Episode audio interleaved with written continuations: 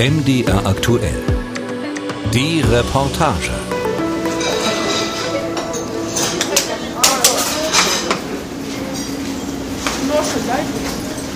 Frühstück im Speisesaal des Kindererholungszentrums am Braunsteich in Weißwasser.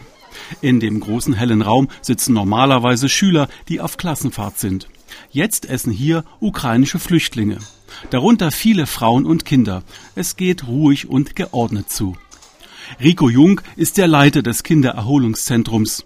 Er hätte nie gedacht, dass er in seinem Erholungszentrum einmal Kriegsflüchtlinge beherbergen würde. Wir stehen am Eingang des Speisesaals. Da war ich auch erst um halb zwölf zu Hause. halb zwölf? Ich musste die ganzen Leute hier, die neu angekommen sind, aufnehmen. Das ist gar nicht so einfach. Ja. Aber wenn man hier so, so Geburtsurkunden in kyrillischer Schrift hat, dann wird das schwierig. Ganz schön Betrieb im Essenssaal hier früh. Ja, also wir haben ja äh, mittlerweile 377 Gäste und die müssen dann natürlich alle versorgt werden, früh, Mittag und Abend und da ist natürlich ja voller Betrieb. Nee, also von den 377 Gästen sind äh, ca. 45 Prozent Kinder, ähm, 10 Prozent Männer und der Rest Frauen. Also das ist deutlich äh, in Richtung Kinder. Also das ist äh, so, dass hier wirklich äh, hauptsächlich äh, Mütter mit Kindern hier sind und in Ausnahmefällen auch Männer. Also meist aber auch Männer, die jetzt gehbehindert sind, also die jetzt äh, wahrscheinlich im Krieg dort in der Ukraine äh, dort nicht mitkämpfen können. Oh, es läuft alles ruhig und beschaulich ab hier, muss man. Das ist ja der erste Eindruck, den man so hat.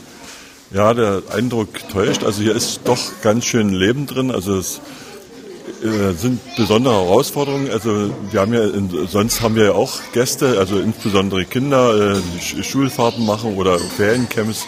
Aber hier kommt die Komponente dazu, dass eben doch ein hoher Bedarf an medizinischer Betreuung besteht. Also wir haben oft einen Shuttleverkehr zu Zahnärzten, Kinderärzten oder ins Krankenhaus.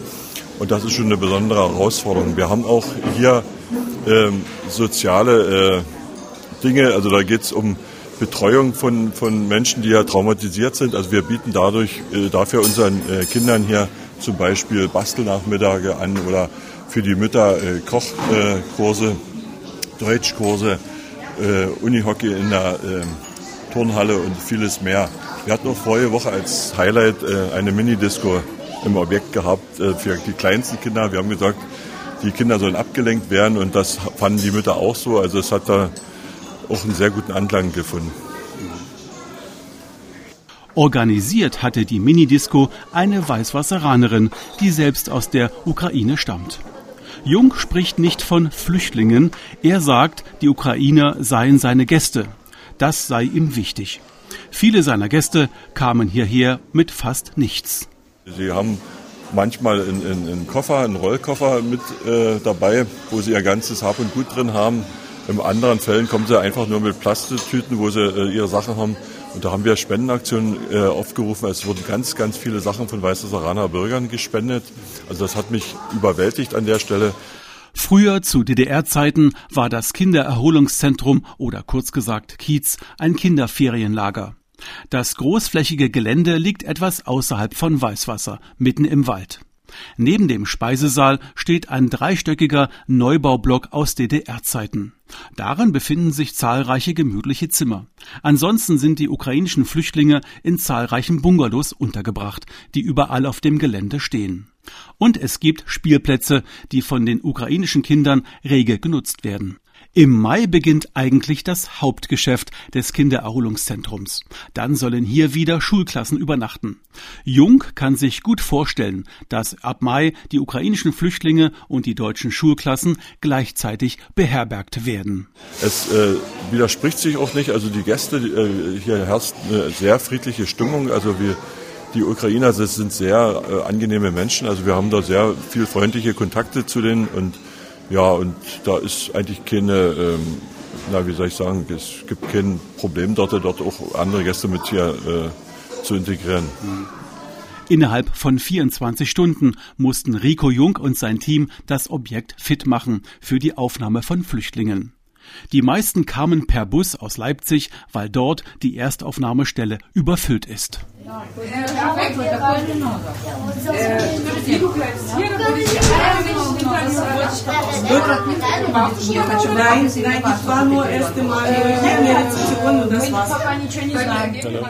Im Hauptgebäude an der Rezeption kümmern sich Kiezmitarbeiter um die Probleme der Flüchtlinge. Jetzt am Vormittag herrscht Hochbetrieb. Die ukrainischen Flüchtlinge haben viele Fragen. Zum Beispiel, wann gibt es Arzttermine? Woher bekommt man Medikamente? Gibt es schnelles Internet? Wann dürfen die Kinder in die Schule? Warum dauert es so lange mit der Registrierung? Und auch nicht unwichtig, die Kinder wollen ein paar Süßigkeiten. Die gibt es an der Rezeption ab und zu, aber nur, wenn die Mütter zustimmen. Dienst an der Rezeption hat gerade Katja Keller. Sie hat die Erfahrung gemacht, nach einer gewissen Eingewöhnungszeit kommen die Flüchtlinge ganz gut zurecht. Also die, die jetzt schon zwei oder die dritte Woche hier sind, die äh, haben sich schon eingelebt. Äh, jeden Tag kommt ein Danke, eine Umarmung, ein Lächeln, das reicht dann.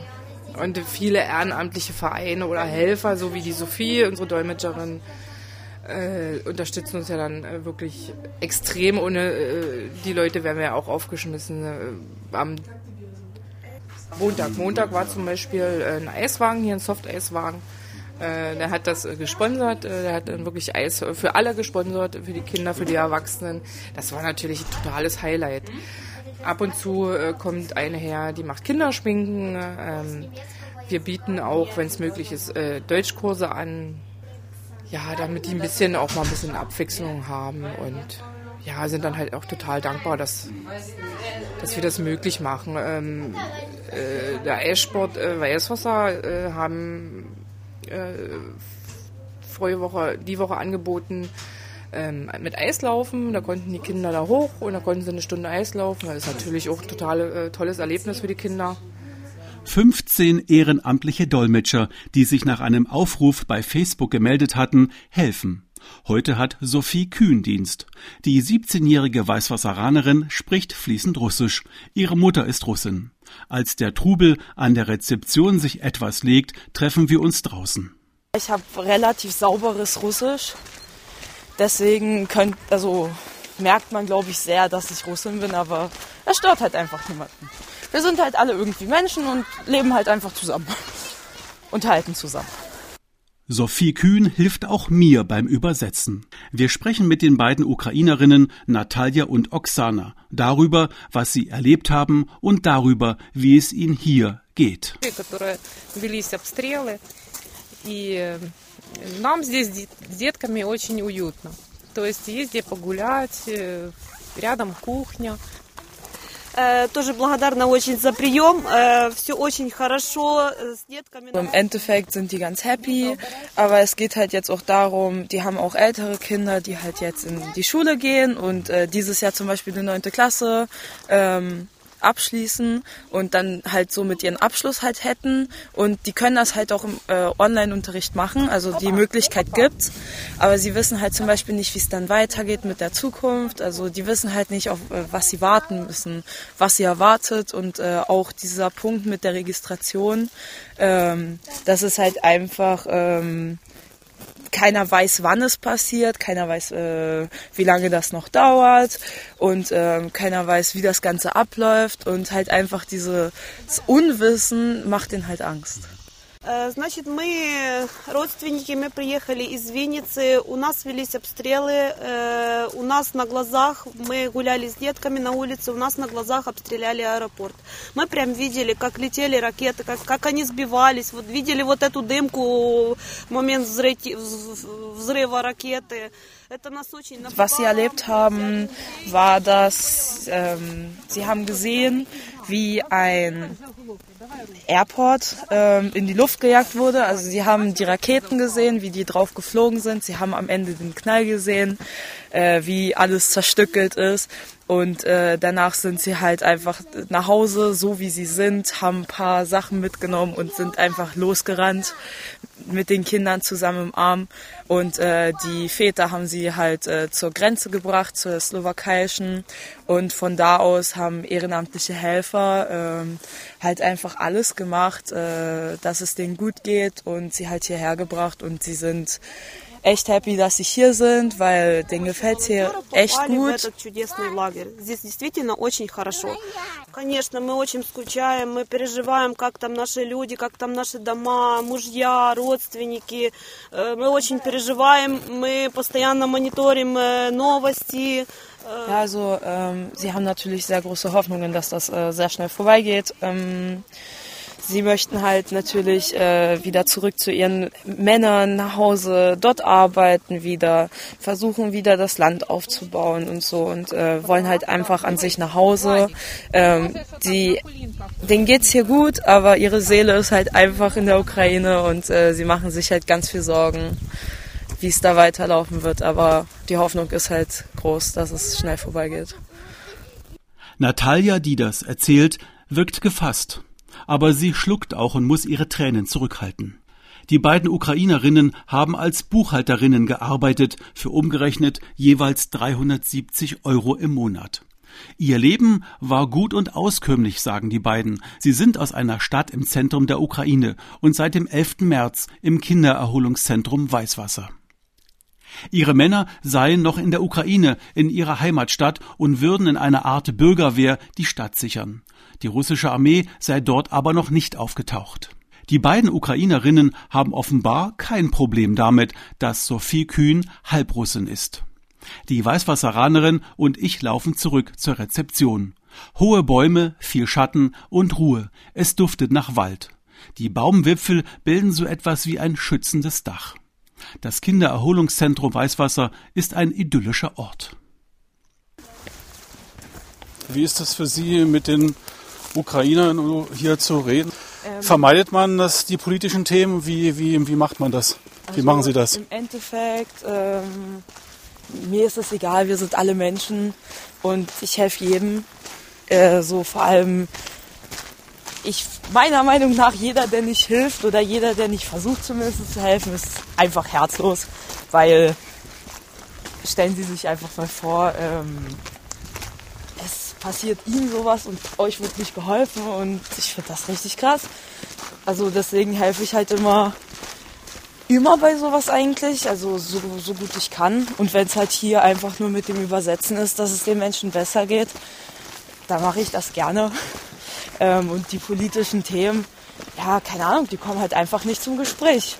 Ich bin halt hier einfach wie in, weiß ich nicht, einfach so eine große Gemeinschaft einfach. Und man unterhält sich, wie es einem geht. Ab und zu braucht man halt etwas. Aber so an sich kommen die politischen Themen hier gar nicht zur Geltung so. Also es wird auch gar nicht angesprochen von keiner Seite.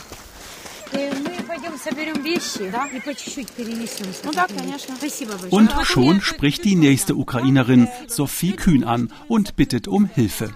Sie möchte mit ihren Kindern vom Bungalow ins Haupthaus ziehen. Dort kümmern sich die Malteser um die Ausgabe von dringend benötigten Gegenständen. Der Raum ist vollgestapelt mit einfach allem. Von Zahnbürsten über Haarwaschmittel bis Babywindeln.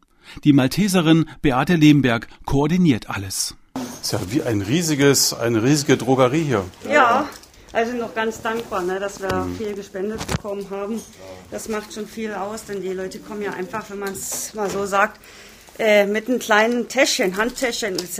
Ne? Und die viele haben auch Babys dabei und ähm, da wird halt viel benötigt und da sind wir umso dankbarer, wenn wir Spenden bekommen. Ich meine, der ganze Raum ist ja voll hier. Ist das ist alles Spenden? Alles Spenden, ja. Oh. Nicht zu vergessen sind die Spenden, die man so bekommt ne, für die Flüchtlinge. Das ist echt super. Also die, die Bereitschaft ist einfach toll. Es gibt auch viele Ehrenamtliche, die kommen. Ähm, unten im Keller zum Beispiel, das war vorher alles komplett durcheinander und da gibt es viele Freiwillige, die einfach sortieren nach Größen. Einfach weil sie Spaß und Freude haben oder wir werden immer gefragt, äh, wenn wir jetzt Hilfsgüter kriegen, also gerade von den Maltesern, wir fahren ja überall hin auch direkt an die ukrainische Grenze und bringen dort Hilfsgüter hin. Und äh, ich habe hier ein paar LKWs organisiert, die waren voll mit Hilfsgütern, medizinisch etc. Die waren sofort da und haben mitgeholfen. Also das ist unglaublich, diese Hilfsbereitschaft und diese Dankbarkeit von den Menschen einfach auch. Das ist wirklich enorm. Also sowas habe ich auch noch nie erlebt. Dass, also das kann man nicht beschreiben. Also ich bin so glücklich darüber, Ne, weil ähm, bei manchen sitzt ja auch durch Corona bedingt, die konnten halt sicherlich auch nicht arbeiten gehen, sitzt das Geld sicherlich auch nicht locker, aber ähm, dafür ist immer Geld da. Also das ist super, das ist unbeschreiblich. Also Danach führt mich Kiez-Mitarbeiterin Katja Keller durch die Kellerräume. Von Babystrampler bis Spielzeug, Kuscheltiere, bis Schuhe, äh, bis für Erwachsene ist alles dabei. Also es ist wirklich alles dabei. Wir haben auch ganz viele Kinderwagen gespendet äh, bekommen, weil, ja, haben Sie ja schon gesehen, äh, auch einige oder viele mit Babys da waren und die einfach keine Kinderwagen hatten und äh, ganz, ganz. Können Sie eins mitnehmen? Ja, natürlich, können mitnehmen, ja. Und äh, hier, der Raum wird immer abgeschlossen, weil ähm, ja, ist so eine kleine Shopping Mall sozusagen. Äh, hier dürfen sie dann rein in, zu einer gewissen Zeit, dürfen sich Sachen raussuchen. Wenn die nicht passen, kommen die wieder zurück. Hier ist ja alles drin, nicht? Kleidung, drin, genau. Hosen, Hosen, Anzüge, also äh, ja, Mäntel, alles, was man so braucht. Genau, ja. Alles spenden. Alles spenden. Das sind alle Spenden. Wir können ein Stück weitergehen. Was hier an Spenden von den Weißwasseranern zusammengekommen ist, macht mich wirklich sprachlos. Hier haben viele ihre Herzen geöffnet und geholfen. Wenn Dinge benötigt werden, startet das Erholungszentrum einen Spendenaufruf bei Facebook und einige Stunden später werde das Benötigte von Weißwasseranern gebracht, sagen mir Mitarbeiter. Unterdessen ist Sachsens Innenminister Roland Wöller im Kindererholungszentrum angekommen. Er will sich einen Eindruck verschaffen und wissen, wo es klemmt.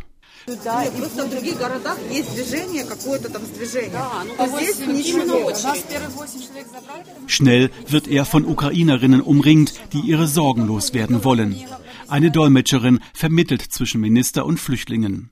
Die wollen wissen, warum sie seit Wochen auf ihre Registrierungen warten müssen. Ja, Sie sagen, seit zwei Wochen bewegt sich gar nichts. Es wurden acht Menschen oder so irgendwo abgeholt. Ich weiß nicht, vielleicht für die Wohnung oder so. Und da sagt sie, seit zwei Wochen ist es still. Ähm. Ja, da bin ich, ich kann das verstehen. Ja, aber erstmal, es sind, sagen wir mal, Tausende. Also in Deutschland haben wir jetzt 300.000 ukrainische Flüchtlinge. Ja, es werden täglich mehr. Es werden täglich mehr. Nein, in Deutschland, ja. In, in Sachsen sind das über 20.000. Ja. So, und, aber Sie wissen...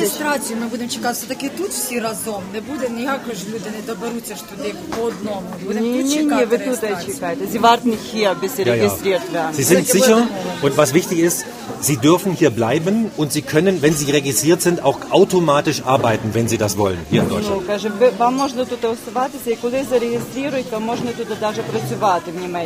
Ja, also ich bitte einfach noch um, um Geduld. Ich bin sehr dankbar, dass es viele freiwillige Helfer gibt. Und ich glaube auch Freiwillige, äh, die Kommunen, der Freistaat Sachsen, aber auch der Bund tun alles, um ihnen zu helfen.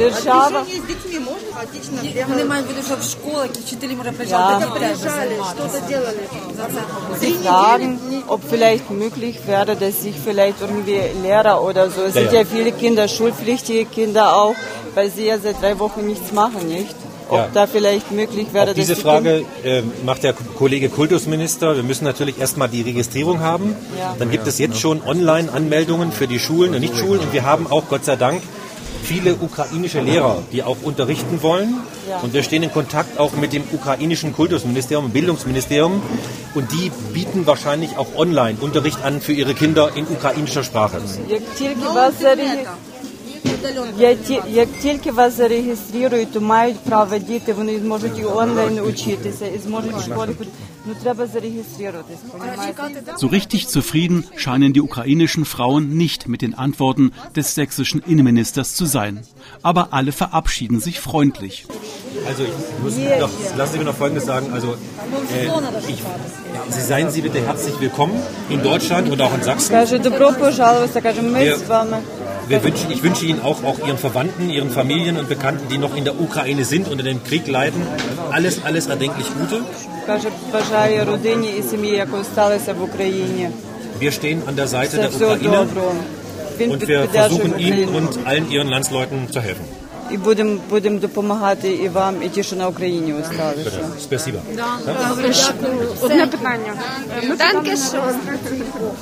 Zwei Hauptprobleme haben sich herauskristallisiert.